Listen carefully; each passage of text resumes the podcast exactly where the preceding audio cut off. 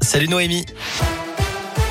Salut Cyril, salut à tous. On fait le point sur le trafic dans la région. Je vois que pour l'instant tout va bien, pas de grosses perturbations à vous signaler sur les routes.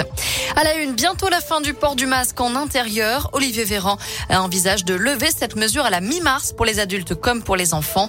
Annonce du ministre de la Santé ce matin alors que ce mercredi est jour de réouverture des discothèques. Le masque sera recommandé pour les clients et le personnel mais pas obligatoire. Ce mercredi marque aussi le retour du popcorn au cinéma et des sandwichs dans les trains ou les stades. Les lieux accueillants du public peuvent de nouveau proposer à manger. Et puis enfin, retour des concerts debout et de la consommation au comptoir. Ils ont vu le tronc d'arbre tomber sur leur voiture.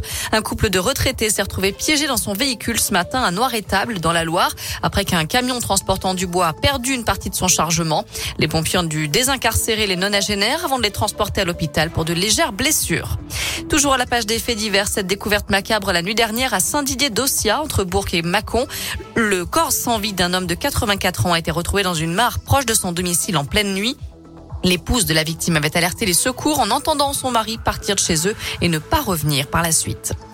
Les plaidoiries ont commencé au procès de Nordal Lelandais. La cour d'assises de l'Isère a entendu Maître Crépin, l'avocat des associations Enfants Bleus et Voix de l'Enfance.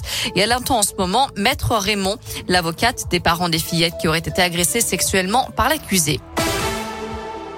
Après Marine Le Pen, Jean-Luc Mélenchon et Fabien Roussel, c'est au tour de Nathalie Arthaud de s'inviter dans la région. Elle sera en meeting le 31 mars à la salle Joliot-Curie de Vénissieux, près de Lyon.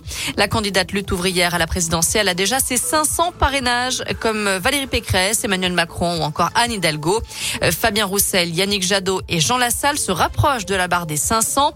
En revanche, Éric Zemmour, Marine Le Pen, Jean-Luc Mélenchon et plus euh, encore euh, Christiane Taubira sont encore loin du compte. À retenir aussi cette étude sur la sédentarité des Français. D'après l'Agence nationale de sécurité sanitaire, euh, passer plus de 8 heures par jour en position assise s'avère dangereux pour la santé. Aujourd'hui, les moins de 45 ans sont les plus concernés. Le télétravail n'améliore pas la situation.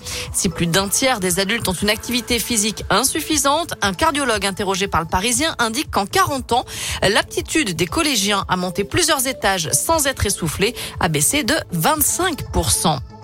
On termine avec un petit tour aux Jeux Olympiques de Pékin et une déception en ski de fond. Les Bleus terminent septième du relais masculin en sprint. Les filles prennent la dixième place. Pas plus de réussite en biathlon. Les Françaises finissent sixième du relais. Ce mercredi avait pourtant bien commencé avec la médaille d'or du skieur Clément Noël en slalom. La France compte maintenant 13 médailles. Voilà pour l'essentiel de l'actu. On jette un œil à la météo pour cet après-midi. Bon bah là par contre c'est pas des très très bonnes nouvelles. On va rester dans la grisaille avec encore pas mal d'averses attendues partout dans la région. Les températures remontent encore un peu, comprises entre 9 et 13 degrés pour les maximales. À tout à l'heure.